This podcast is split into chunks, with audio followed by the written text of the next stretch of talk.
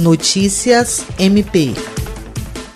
A segunda fase da Operação Livro Caixa foi deflagrada pelo Grupo de Atuação Especial no Combate ao Crime Organizado GAECO, do Ministério Público do Estado do Acre, em conjunto com a Polícia Militar, e vai aprofundar as investigações contra duas organizações criminosas que praticavam extorsão de comerciantes em Rio Branco. Foram cumpridos 14 mandatos de busca e apreensão e 14 de prisão em três bairros da capital e no presídio Francisco de Oliveira Conde, além de Boca do Acre e Dourados.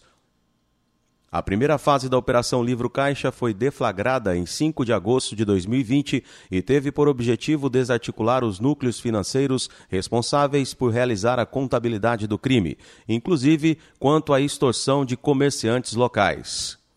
William Crespo para a Agência de Notícias do Ministério Público do Estado do Acre.